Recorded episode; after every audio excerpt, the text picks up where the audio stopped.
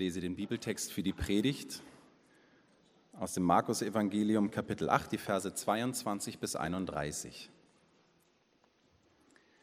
Sie kamen nach Bethsaida. Dort brachte man einen Blinden zu Jesus und bat ihn, den Mann anzurühren. Jesus nahm den Blinden bei der Hand und führte ihn aus dem Ort hinaus. Er benetzte ihm die Augen mit Speichel, legte ihm die Hände auf und fragte ihn, Siehst du etwas? Der Mann blickte auf und erwiderte, Ich sehe Menschen, sie gehen umher, aber sie sehen aus wie Bäume. Da legte Jesus ihm noch einmal die Hand auf die Augen. Nun konnte er deutlich sehen. Er war geheilt und konnte alles klar erkennen. Geh nicht in den Ort zu den Leuten, sagte Jesus und schickte ihn nach Hause. Jesus ging mit seinen Jüngern weiter in die Dörfer bei Caesarea Philippi. Unterwegs fragte er sie, für wen halten mich die Leute? Manche halten dich für Johannes den Täufer, erwiderten sie, manche für Elia und manche für einen der anderen Propheten. Und ihr? fragte er, für wen haltet ihr mich? Petrus antwortete, du bist der Christus. Daraufhin schärfte Jesus ihnen ein, niemand etwas davon zu sagen. Jesus sprach mit seinen Jüngern zum ersten Mal darüber, dass der Menschensohn vieles erleiden müsse und von den Ältesten, den führenden Priestern und den Schriftgelehrten verworfen werde. Er werde getötet werden und drei Tage danach auferstehen.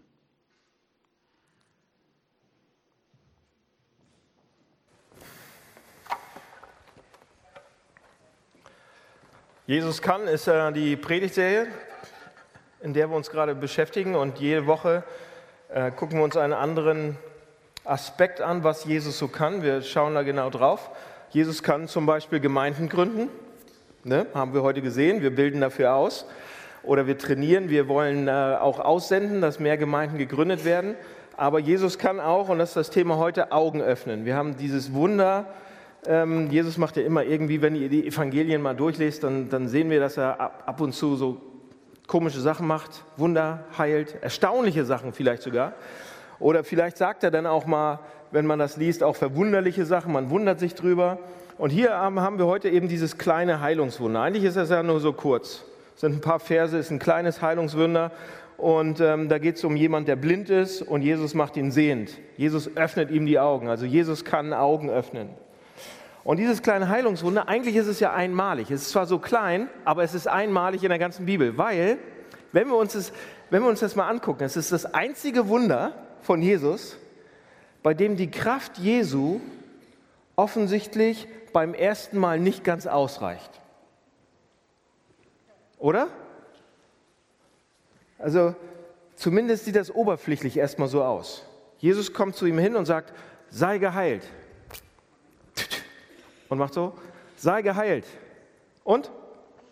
Siehst du was? Äh, nee, noch nicht so richtig. Oh Mann, okay, noch ein Versuch. Sei geheilt. So, und jetzt? Oh ja, jetzt ist gut. So, auf den ersten Blick ist das doch, oder? Dass man denkt, hm, warum? Das ist eigentlich ziemlich ungewöhnlich. Und die Frage ist, warum steht das so ehrlich hier drin? Warum schreibt Markus das hier so rein in dieses Evangelium? Ich glaube, oder ich weiß es schon ein bisschen, weil ich mich ja damit beschäftigt habe in der Woche. Ich glaube, dass die Geschichte hier uns hier steht, um uns was zu zeigen, um uns auf einige Sachen hinzuweisen. Und wenn wir sie genau anschauen zusammen und vielleicht sogar reflektieren darüber, glaube ich, dass wir ein paar Dinge sehen werden. Und ich habe drei für uns, mal wieder drei. Letzte Woche waren keine drei, heute waren mal wieder drei. Und drei Dinge können wir, können wir in der Geschichte sehen. Das erste ist, warum fällt es uns manchmal so schwer, den Wald vor lauter Bäumen nicht zu sehen? Warum geht es uns manchmal genauso, dass wir Dinge nicht klar sehen können? Das ist das Erste. Zweitens ist, was ist es denn genau, was wir da nicht sehen können? Und drittens, wie können wir wieder sehen? Ja, also, da haben wir eine Struktur, gehe ich mit euch mal durch. also die, der erste Punkt ist, warum sehen wir den Wald vor lauter Bäumen nicht mehr? Und der gesamte Kontext dieses Textes, also das, was vorher steht, das, was nachher steht, will uns sagen, dass ich zumindest und ich glaube viele von uns auch ein größeres oder kleineres Problem damit mit unseren Augen haben. Wir haben ein Problem mit unserem Augen und zwar mit unserem inneren Auge oder mit unserem spirituellen Auge. Und manchmal ist das sehr eng verbunden, manchmal ist es sogar das Gleiche, manchmal ist es ein bisschen anders, manchmal ist es das Gleiche. Also, was der Text uns sagen will, wir können manchmal nicht sehr gut spirituell oder innerlich sehen. Ja? Und der ganze Kontext geht davon auch aus. Das, was in den 21 Versen davor, im Kapitel 8, steht die ganze Zeit darüber, dass die, wird die ganze Zeit darüber geredet, dass die, dass die Jünger blind sind. Ja? Da wird geredet über die Blindheit der Jünger und der Pharisäer, also der, der äh, obersten Kaste da damals, der, der, der Regierung sozusagen. Vers 1 bis 10 äh, sprechen davon, dass die Jünger nicht verstehen können, die Augen komplett geschlossen haben. Vers 11 bis 21 zeigen uns, dass die Pharisäer, also die, das Volk oder die Leitender, die, die Führungsriege sozusagen, es nicht verstanden haben, es nicht klar sehen können. Sie verstehen nicht, wer Jesus Christus ist. Ja? Er ist so ein Rabbi und ein Lehrer, aber es ist nicht nur ein Rabbi und ein Lehrer, er ist, er ist auch nicht nur ein politischer Führer. Am Ende von Vers 21 sagt Jesus, begreift ihr es denn immer noch nicht? Oder er sagt, seht ihr es immer noch nicht mit euren Augen? Und dann nach unserer Geschichte hier, da kommt ja unsere kleine Geschichte, und danach steht die Begebenheit, von der, von der wir auch gelesen, die habe ich auch lesen lassen, wo Petrus es endlich kapiert. Einer der besten, einer der größten, einer der wichtigsten Verse in der ganzen Bibel. Ja? Also, da sagt Petrus, du bist der Christus. Aber warum steht diese Geschichte dazwischen?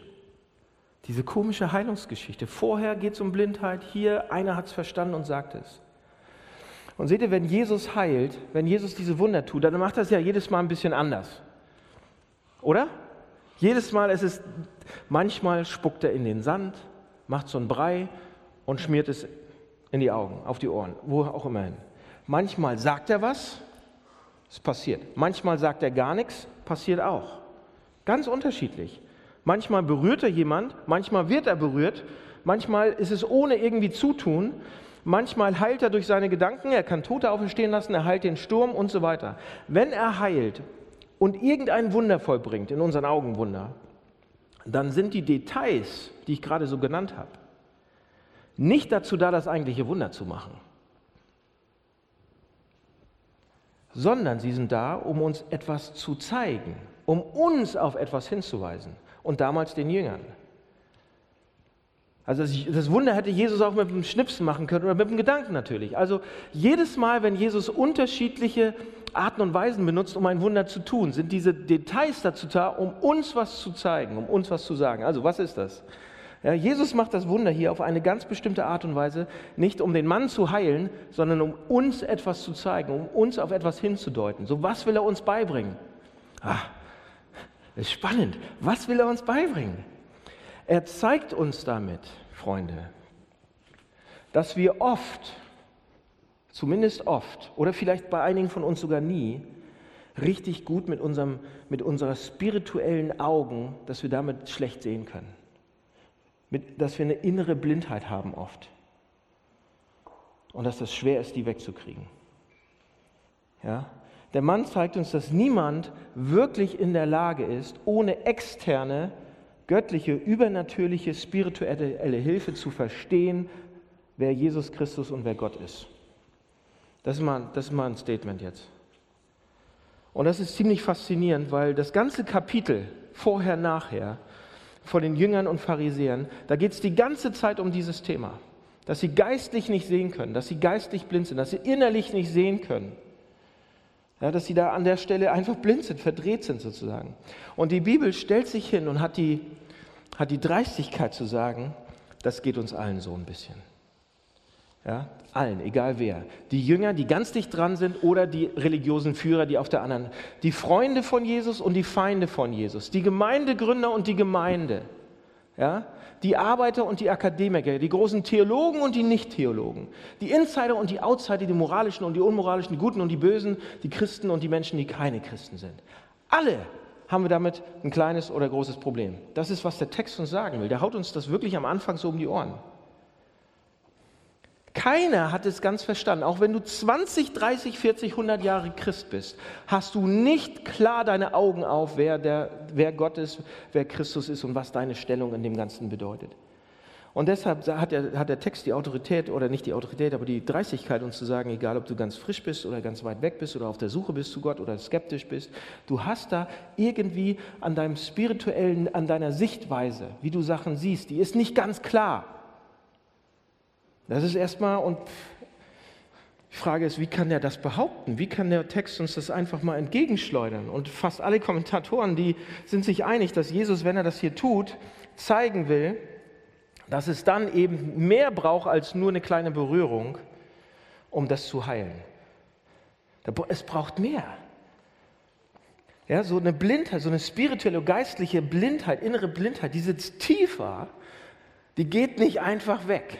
Manchmal kommt sie sogar wieder und man sieht den laut bald Wald vorbei. Du bist 20 Jahre Christ und dann kommt das wieder und denkst, du machst Sachen, die, die, sind, die gehen überhaupt nicht, was du vorher gemacht hast und so weiter. Und, und es kommt wieder und es ist nicht so einfach, das einfach wegzukriegen. Es, es braucht viele Berührungen von Jesus. Es braucht viele Begegnungen. Es ist ein Prozess. Ja? Und ihr sagt, ja, was ist denn das genau, was, was du meinst? Also was könnte das praktisch? Leute, ganz praktisch unser, ja, wie sieht das denn ganz praktisch bei uns aus? Dass wir ein innere, zwar innere Augen haben, aber Sachen nicht klar sehen können, die bei uns abgehen. Wollt ihr mal ein praktisches Beispiel haben? Zum Beispiel mit unseren Familien. Ja, wir arbeiten wie die Stiere. Wir sind das Milieu der Hochperformer in Hamburg, der High-Performer. Und wir arbeiten viel. Und wir wissen das auch, wenn wir zu viel arbeiten und zu viel in dieses äh, Hamsterrad reinbekommen, dann tut das unserer Familie nicht gut. Dann tut das auch unseren Kindern nicht gut. Im schlimmsten Fall bin ich irgendwann Workaholic und werde von meinem Job getrieben. Und es gibt auch immer so eine Phasen. Und ich weiß das auch. Und ich kümmere mich aber nicht um meinen Partner genug. In der, in, ne? Und man kommt dann in so ein Hamsterrad rein. Man kümmert sich nicht um die Familie und verliert die, weil die Firma ja so. Ich habe gerade gestern ein Gespräch gehabt mit jemandem, der Unternehmer ist, junger Unternehmer und ein unheimlich gutes Produkt verkauft und so weiter. Und er sagt, er hat seine zwei Töchter verloren, weil er alles in die Firma gesteckt hat. Aktuelles Beispiel. Und wir sagen, natürlich wissen wir es doch. Wir haben doch die Evidenz, wir haben doch die Statistiken, die Daten, die Bücher dass der Familie eigentlich eher zuerst kommt, weil du, wenn du Familie verlierst, verlierst du alles, dann ist deine Firma nichts mehr wert. Ja, dann hast du das Geld, aber wofür? Ja, also wir wissen es, aber wir wissen es trotzdem. Wir fallen immer wieder in dieses Hamsterrad rein, oder? Oder bei anderen Leuten ist es die Beziehung. Man sagt, ach, irgendwie, die, das ist nicht gut für mich. Diese Beziehung ist gerade nicht gut für mich. Und ich weiß es, in meinem Inneren so, ich weiß es vielleicht sogar, aber ich sehe es nicht klar. Und ich kann nicht den Schritt gehen, um, um da den, den Stecker zu ziehen. Ich bleibe trotzdem drin in dieser Beziehung. Das heißt, ja, ich weiß irgendwie was, dass es nicht gut für mich ist, aber so klar sehe ich das eben nicht, dass ich daraus Konsequenzen ziehe. Noch ein Beispiel, drittes Beispiel für Christen. Also das waren so alltägliche Beispiele für uns alle. Aber wenn ihr jetzt schon ein bisschen länger Christen seid, und das, das ist auch ein Thema, was, was, was mich, was ein privat, also ein, ein eigenes persönliches Beispiel auch. Ich bin ähm, Theologie studiert, das wisst ihr, habe ich schon öfters erzählt. Und äh, sieben Jahre lang, das ist ganz schön lang, habe aber in den letzten zwei Jahren auch schon Gemeindegründung in Berlin mitgemacht und so weiter.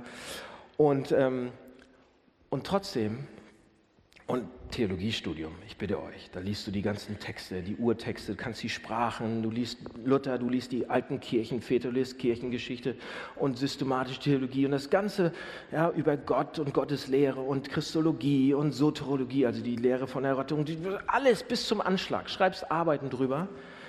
Danach saß ich auf einem Sofa mit Christian Nowatzki und Konstantin von Abendroth in Berlin und wir haben angefangen, die Gemeinde zu gründen und wir haben ein Paper über Predigen gelesen von Tim Keller über evangeliumszentriertes Predigen und ich habe angefangen zu flennen, weil ich es das erste Mal verstanden habe. Weil ich das erste Mal verstanden habe, was wirklich Gnade ist und dass, dass es nicht auf mich drauf ankommt. Ja? Sieben Jahre Theologie, ich weiß nicht gar nicht, was sie uns beigebracht haben, ehrlich gesagt. Ich wusste es, aber ich wusste es nicht. Ja? Ich wusste es, aber ich habe den Wald vor lauter Bäumen nicht gesehen. Auch ein praktisches Beispiel. Und vielen von uns mag es vielleicht auch so gehen, dass wenn wir dann irgendwann fünf Jahre zurückschauen und sagen, meine Güte, ich, ich dachte, ich wüsste diese Sachen, aber ich habe sie nicht wirklich gesehen. Wie konnte ich so blind sein? Ich habe es hundertmal gehört vielleicht. Ich habe davon gelesen. Ich habe darüber nachgedacht. Ich habe Predigten gehört oder selbst darüber gepredigt. Ich habe gedacht, ich glaube das. Und dann in Wirklichkeit, dann habe ich es erst jetzt verstanden. Und jetzt hat es erst Aufwirkungen. Jetzt verändert es mich. Jetzt bricht es auf. Jetzt habe ich einen Durchbruch. Wie konnte ich, und dann sagen wir, wisst ihr, was wir dann sagen? Wie konnte ich so blind sein? Oder? Und das ist manchmal bei geistlichen Sachen, manchmal ist es bei anderen Sachen, bei alltäglichen Sachen. Und ihr seht, das, das hängt manchmal zusammen. Aber wir fragen dann die Frage, wie konnte ich so blind sein und das nicht sehen? Und mir ging es schon öfter so. Und vielleicht dem einen oder anderen auch von euch. Und dann, Leute, ist es, der Text fordert uns heraus. Das ist ja nicht zu Ende hier, sondern der Text fordert uns heraus und sagt, wir müssen, wir dürfen, wir dürfen und können dann zu Jesus hingehen und sagen, Jesus, ich sehe nicht richtig. Ich kann das nicht klar sehen und ich will deutlich sehen, oder? Ich möchte dich klar sehen. Ich weiß, ich bin spirituell blind. Ich habe blinde Flecken zumindest. Und ich möchte, dass du mir die Augen öffnest. Dass du mir, Jesus kann das. Und wenn wir nicht bereit sind, den Schritt zu tun, ach, Leute, dann wird es vielleicht schwieriger, zumindest. Ja? Okay, kommen wir zum. Also manchmal, ich hoffe, ich habe euch das deutlich gemacht, manchmal sehen wir den Laut selber vor lauter Bäumen nicht. Manchmal stecken wir spirituell oder auch unser Inneres, manchmal ist es so. Aber was ist es denn ganz genau, was wir nicht sehen können? Ich habe euch jetzt gesagt, okay, das sind ein paar Beispiele, aber das ist so der, der Fakt, dass das so ist bei uns. Aber was ist das, was meint der Text? Was ist das so, wo er uns darauf hinweisen will? Ja, wofür sind wir denn genau blind? Was können wir nicht genau richtig sehen? Was sind diese Bäume? Was läuft da so rum wie Bäume? Ja, und manchmal schaut man dann eben, ich hatte das eben erwähnt, zurück fünf Jahre und sagt, oh, ich war so blind. Wenn ich das aber heute gewusst, wenn ich das damals gewusst hätte und so weiter, warum wusste ich das nicht? Ich hatte die Daten und so weiter. Warum ist das so? Warum neigen wir dazu? Und je älter die werden, witzig, bei den Jüngeren ist es noch nicht ganz so, aber je älter man wird, umso öfter passiert das auch in ganz, ganz vielen Lebenslagen dann. Nur mal nebenbei, das war so für die Älteren mal. Also warum neigen wir dazu? Also für mich, ne? für, für mich war das. Warum neigen wir dazu? Warum passiert uns das so? Warum denken wir manchmal so? Und ich glaube, es gibt eine Wurzel davon und der Text zeigt uns das ein bisschen. Ja? Es gibt etwas, dem gegenüber wir blind sind und zutiefst, wir wollen fast blind dafür sein. Und das ist eine Wurzel für viele von den, oder für fast alle anderen Dinge. Für fast alle anderen Fälle von geistiger oder geistlicher Blindheit ist das die Wurzel. Und ich zeige sie euch. Ähm, lasst uns mal zum Text gehen und Jesus mal anschauen, was der hier macht. Lasst uns mal sehen, was Jesus hier, was seine Ansprüche sind. Mal wieder. Jesus geht ja mit den Jüngern Jesus geht mit den Jüngern mit in Vers 27 und dann sagt er, nach dieser kleinen Geschichte, sagt er, was sagen denn die Leute, wer ich bin? Ja, haben wir gerade gelesen. Wer bin ich? Was sagen die, wer bin ich? Und gleich hier sehen wir, Leute, den Unterschied eigentlich zwischen Jesus auf der einen Seite und die Gründer von allen möglichen anderen großen Religionen auf der anderen Seite, die je gelebt haben.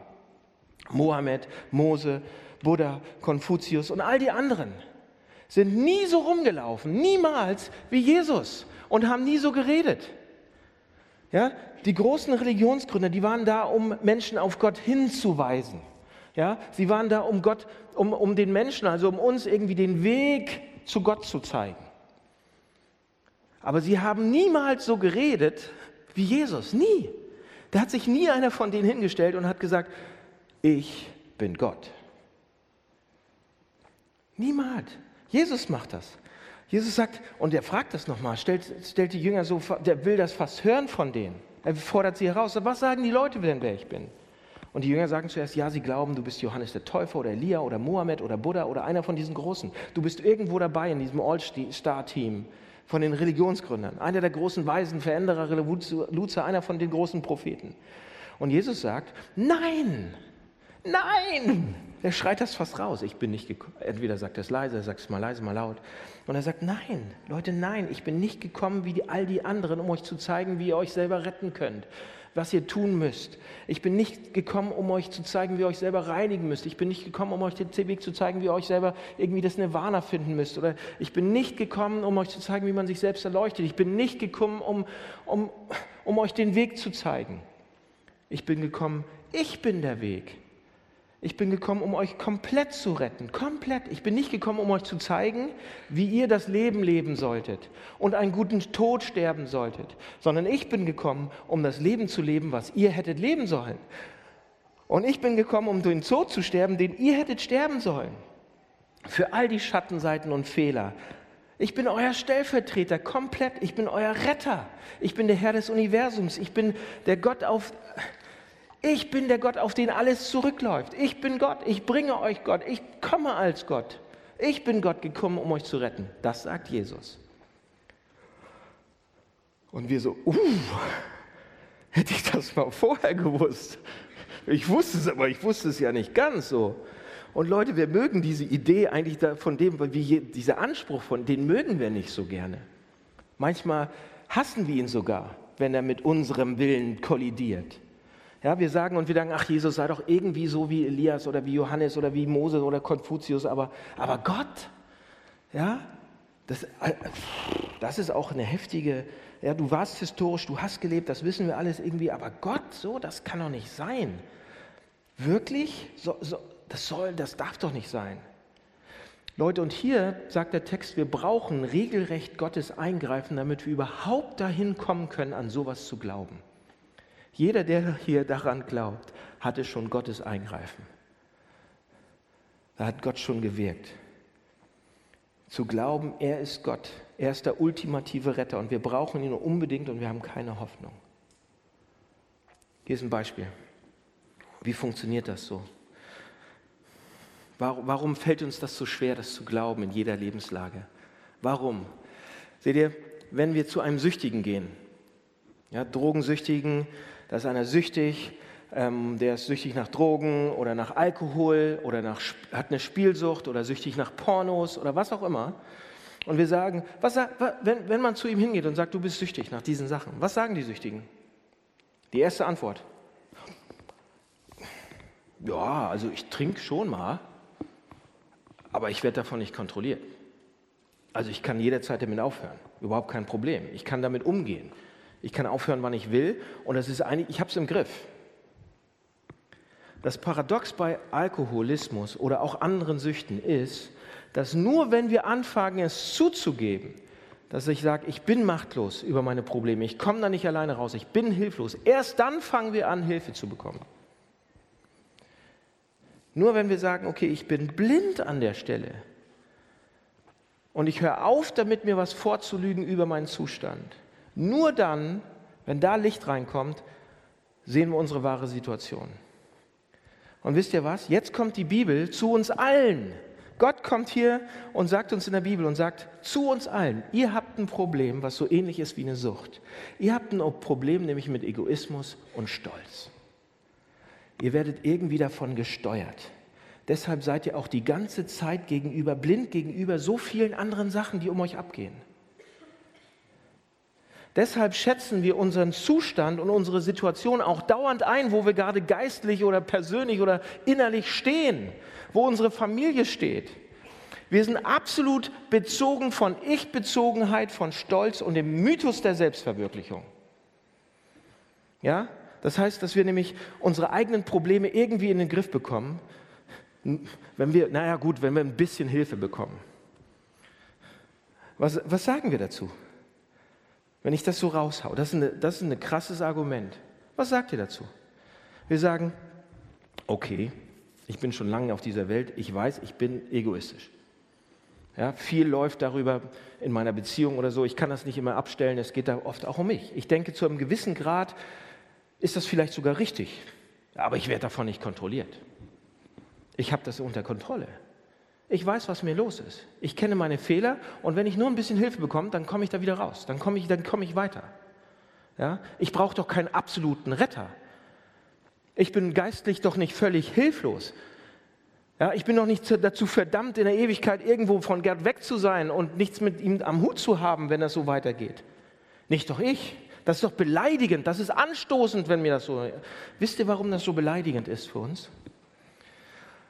Die Bibel sagt uns, dass wir die, diese Verdrehtheit in uns und unserem Herzen, dieses, dass wir, das ist immer, dass unser Herz will sich immer gerne um uns drehen. Das ist unser, das ist der Default Mode unseres Herzens. Die Grundeinstellung, die dreht sich immer, das, ist, macht unser kleines Herz die ganze Zeit. Ja?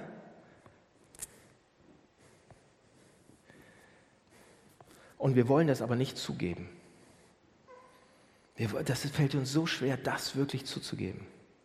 Wir verleugnen, wie unmöglich es für uns ist, dieses grundsätzliche, wirklich Wichtige in unserem Leben selbst zu verändern. Wir schaffen es nicht. Wir verleugnen die Leiden und Schwierigkeiten und Probleme, die wir im Leben haben und dass wir nicht in der Lage sind, aus eigener spiritueller Kraft das irgendwie zu bewältigen. Wir verneinen und verleugnen und sagen, irgendwie muss ich schaffen und ich schaffe das auch irgendwie. Ich komme dann zur Not ins Hamburg-Projekt oder sonst irgendwas. Ich mache das schon. Warum? Leute, wisst ihr, warum das so ist? Weil wir verzweifelte Angst haben, zuzugeben, dass wir nicht in der Lage sind, unser eigenes Leben zu leben. Wir müssen doch stark sein. Wir müssen es doch irgendwie hinbekommen. Wir verneinen unsere geistige Unzulänglichkeit. Wir wollen das auch nicht. Wir wollen der Beste sein. Wir wollen ja einschreiben.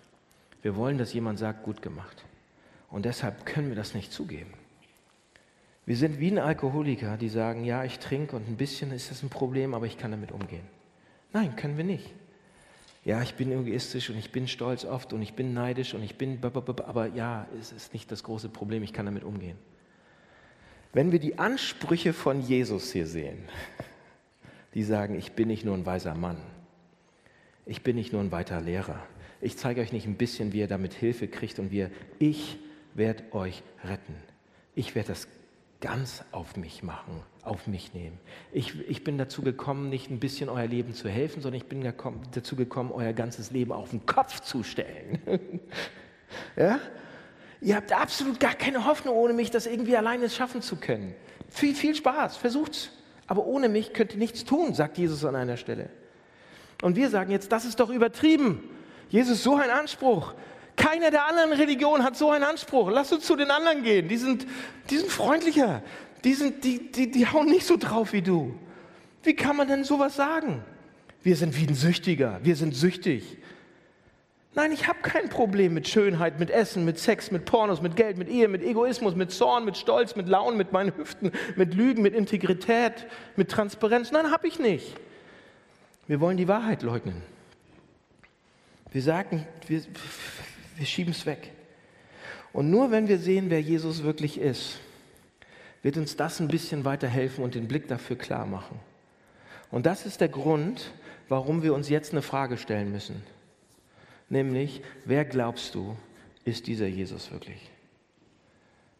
Ist er der Weg raus aus der Blindheit oder ist er nur ein bisschen Hilfe?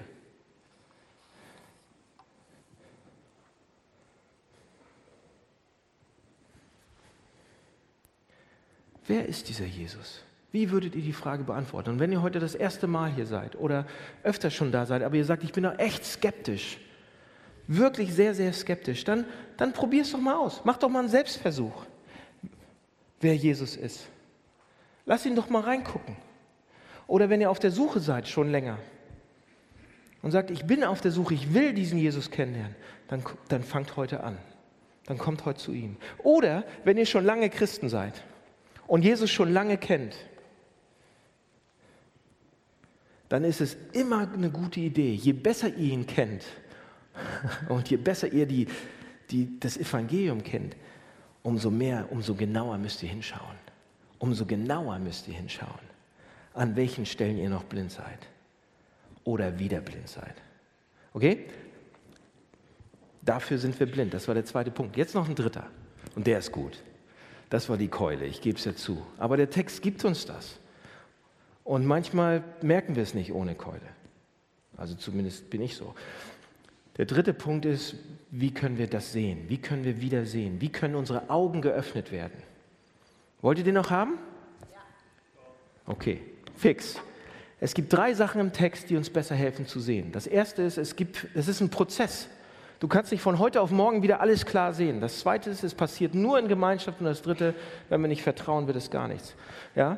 Über das erste haben wir schon kurz geredet. Jesus heilt den Mann nach und nach. Ja, das ist ein langer Prozess. Wir wollen es immer total schnell. Aber das wird nichts, Leute.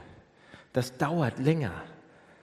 Geheilt zu werden oder verändert zu werden oder sehen zu werden, ist ein langer Prozess. Und einige von euch haben vielleicht sogar gut verstanden, okay, was Egoismus ist und wie er uns verdreht und im Griff hat. Vielleicht habt ihr das sogar gemerkt, ja, dass da Fehler sind oder Schattenseiten. Und ihr sagt, okay, ich habe es verstanden, mir ist ein Licht irgendwie aufgegangen an der Stelle. Aber wenn man mal ganz ehrlich ist und sich selbst anschaut oder ja, an der Stelle dann auch gespiegelt wird vielleicht und sagt, oh Mann, oh Mann, da ist wirklich, das ist wirklich nicht alles gut. Und dann fühlen wir uns erstmal so, vielleicht genau wie nach dem zweiten Punkt fühlen wir uns erstmal, Dan hat recht, der Prediger hat recht, so, boah, wir fühlen uns erstmal erschlagen. Ja, das kann ja sein. Und leider ist es dann aber im gleichen Augenblick oft nicht so, dass wir im gleichen Augenblick einen Sinn dafür bekommen, wie viel Verständnis und Zusicherung und Liebe wir bekommen könnten wie viel Anerkennung, wie viel, wie viel Bedeutung, wie viel Verrücktsein nach uns in der Luft schwebt. Wir sehen dann die eine Sache und denken, ah, das ist wirklich, aber auf der anderen Seite sehen wir dann leider nicht die guten Sachen. Manchmal geht es uns so, ne? Wir fallen dann von einer Seite vom Pferd runter. Wir sehen nicht, wie doll und Jesus uns liebt. Wir sehen nur, ah. Oder manchmal sehen wir nur das eine und Gnade, aber nicht das andere. Und andere Leute von euch vielleicht, die haben vielleicht Jesus gefunden und hängen so zwischen so einem rationalen und experimentellen, in so einer Zwischenwelt. Wisst ihr, was ich meine? Zwischen Kopf und Gefühl. Ihr habt studiert, ihr habt gelernt, ihr habt gelesen, ihr wisst alles über Gott, ihr wisst alles über das Christentum. Es macht absolut Sinn. Und ihr sagt, klar ist er von den Toten auferstanden, überhaupt kein Problem. Aber irgendwie macht mit, dir, mit mir das gar nicht. Irgendwie kommt das nicht an. Irgendwie ist mein Gefühl tot. Irgendwie hat es mein Herz nicht durchbohrt und es bringt mich nicht zum Schmelzen. Ich weiß, es intellektuell, aber irgendwie, hm, so richtig in meinem Leben ist gerade tote Hose. Und ich habe keine, hab keine Fähigkeit, mich so richtig zu freuen darüber. Vielleicht geht es dem einen oder anderen so. Dann schaut euch mal die Geschichte an. Lasst uns nochmal den Rest der Geschichte anschauen. Jesus fasst, fasst ihn ja einmal an und er fasst ihn zweimal an. Und hier ist die Frage, bin ich wirklich Christ oder nur halb? Bin ich nur einmal berührt worden oder ganz? Und hier müssen wir wieder die Frage beantworten. Welche Frage? Jesus stellt dir die Frage, siehst du richtig? Kannst du gerade richtig sehen? Wenn der Mann, Leute, Jesus kommt jetzt zu uns und fragt euch, siehst du richtig? Und jetzt ist, die, jetzt ist entscheidend, wie wir antworten. Wenn der Mann nur geantwortet hätte und gesagt hätte, oh Jesus, so eine Autorität hat mich berührt, wahrscheinlich wird es nicht besser. Okay, ich sehe. Wenn wir so antworten würden, ja, und, und man sagt, klar, ich sehe, alles ist gut, dann hätten wir mal irgendwann mal wahrscheinlich Menschen gefällt und Bäumen guten Tag gesagt, weil wir die Sachen zu, auseinander, durcheinander kriegen. Aber diese, dieser Mann, der, der war unzufrieden damit. Der wollte eine richtig, das war eine richtig gute, wichtige Unzufriedenheit. Er hat zugegeben, dass es nicht funktioniert hat. Es war noch nicht da, noch nicht am Ende. Und eigentlich, Leute, ist das ja riskant, so dem Herrn der Welt zu sagen, hat nicht funktioniert. Äh, ich weiß nicht, ob du das jetzt noch kannst, so mit den Wundern, aber es hat nicht geklappt. Er hätte denken können, oh, oder er hätte denken können, oh Mann, ist vielleicht meine Schuld dass das nicht funktioniert so richtig, oder? Ist vielleicht meine Schuld, vielleicht liegt es an mir, vielleicht ist meine Blindheit so schlimm und meine Ignoranz so schlimm, da hat Jesus selbst keine Chance.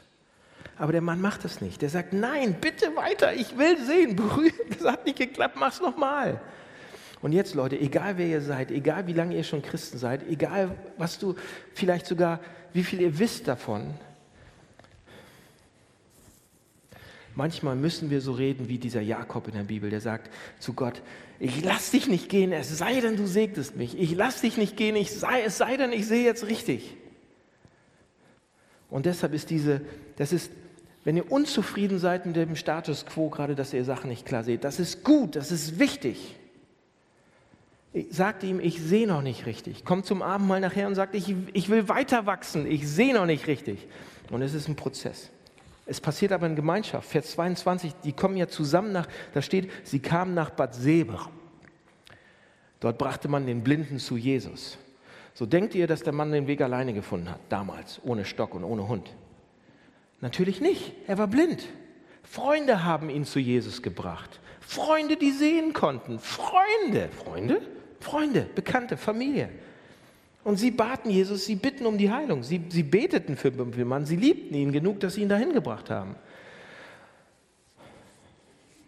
Ich weiß nicht, ob jemand einfach so aus sich selbst heraus sehend ist, dass er sagt, ach, ja, ich bin so ein, ich bin Lonely Wolf so und ich gehe jetzt mal zur Kirche, vielleicht kriege ich da ein bisschen Hilfe, aber ich komme vielleicht sogar zum Hamburg-Projekt, mache mir jetzt kleine Notizen und lese die Bibel und dann ist irgendwie, dann kann ich klar sehen. Leute, so funktioniert es nicht. Wir Hamburger wollen das zwar so gerne, wir wünschen uns das. Ja? Wir, kennen so, wir sind schlau, wir kennen sogar vielleicht die Gebiete, wo wir etwas schwächer sind, oder wo, aber das wollen wir für uns privat halten. Und dann kommt jemand und sagt, siehst du richtig? Und wir sagen, was geht das dich an? Kümmere dich um deine eigenen Sachen. Leute, wenn wir nur zu Gott gehen, alleine, wird uns das nicht groß helfen. Wir müssen diese Dinge mit Freunden reflektieren. Vielleicht sogar mit Leuten, die schon ein bisschen klareren Blick haben als wir. Also wenn ihr jede Woche ins Hamburg-Projekt kommt und ihr euch gut fühlt wegen der Musik und der Predigt und ihr keine Freunde habt, mit denen ihr das verarbeiten könnt, um an euch zu arbeiten, um das zu durchdenken, um das zu reflektieren, um zu sagen, ey, habe ich das richtig gehört? Nee, nicht ganz, aber so. Ich habe das so verstanden. Dann werdet ihr keinen großen Nutzen davon haben. Die Landungsbrücken gibt es gleich im Anschluss. Die Docks gibt es, Andocken, alles Mögliche im Hamburg-Projekt. Macht es. Okay, letztens. Letzter kleiner Punkt. Wir brauchen für diese Geschichte brauchen wir Vertrauen, oder? Vertrauen? Oh, was meine ich damit? Ich glaube glaub tatsächlich, am Ende ist der Grund, warum wir Angst haben, unsere Unzulänglichkeiten oder Fehler zuzugeben, am Ende ist der Grund, dass wir nicht verletzt werden wollen. Ich will nicht, dass mir jemand meine Fehler so richtig reinbatzt. Ich habe Angst, ausgenutzt zu werden. Ich habe Angst, hintergangen zu werden. Wir haben Angst zu sagen, okay, ich bin machtlos mit meinem Problem, ich komme da nicht weiter, ich sehe das auch nicht klar, ich brauche Hilfe an der Stelle, ich kann nicht richtig sehen. Weil wir uns dann nämlich, wir haben Angst davor, weil wir uns abhängig machen von Freunden oder von Gott. Sie könnten uns ja ausnutzen, sie könnten das irgendwann gegen uns ver verwenden. Ist ja oft genug passiert. Sie könnten uns hintergehen. Und wir, wir, wollen doch, wir wollen uns nicht verletzlich machen. Wir haben nicht, nicht das Vertrauen, weil wir Angst davor haben, dass sie uns zeigen könnten, was sie aufdecken könnten und so weiter. Wir haben kein Vertrauen. So, wie kriegen wir das? Wie kriegen wir Vertrauen gegenüber Gott? Seht ihr? Und das ist der wichtigste Punkt jetzt. Wir müssen oder wir, wir können eigentlich sehen, dass Jesus ultimativ ein für alle Mal unsere geistliche Blindheit heilen will. Und wie hat er das gemacht?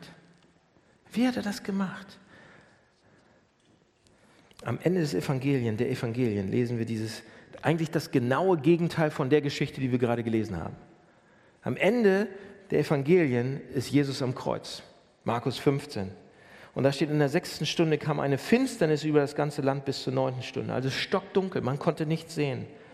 Und in, um die neunte Stunde rief Jesus mit lauter Stelle, Stimme, Eloi, Eloi, Lama Sabachthani, was so viel bedeutet, mein Gott, mein Gott, warum hast du mich verlassen?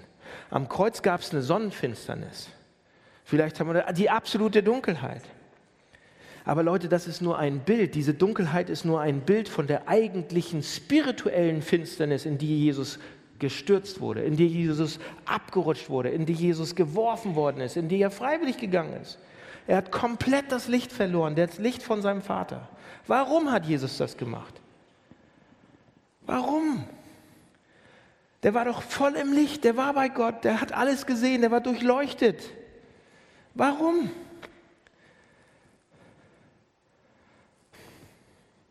Damit wir diese Dunkelheit loswerden können. Er tat es für uns. Jesus ist komplett in die Dunkelheit gestürzt worden. Vorher nur Licht, alles klar gesehen, auf einmal nichts mehr. Ein schwarzes Loch, damit wir da nicht rein müssen. Gott in ein schwarzes Loch, damit ich nicht rein muss. Bewegt uns das irgendwie? Macht das was mit uns? Erkennst du deinen Wert wegen dem, was er macht? Bewegt uns das?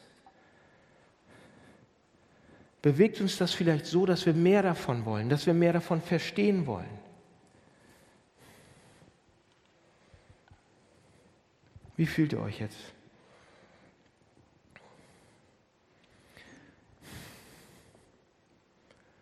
Jesus Christus, absolut im Licht, geht in Dunkelheit für dich, damit du das nicht mehr brauchst.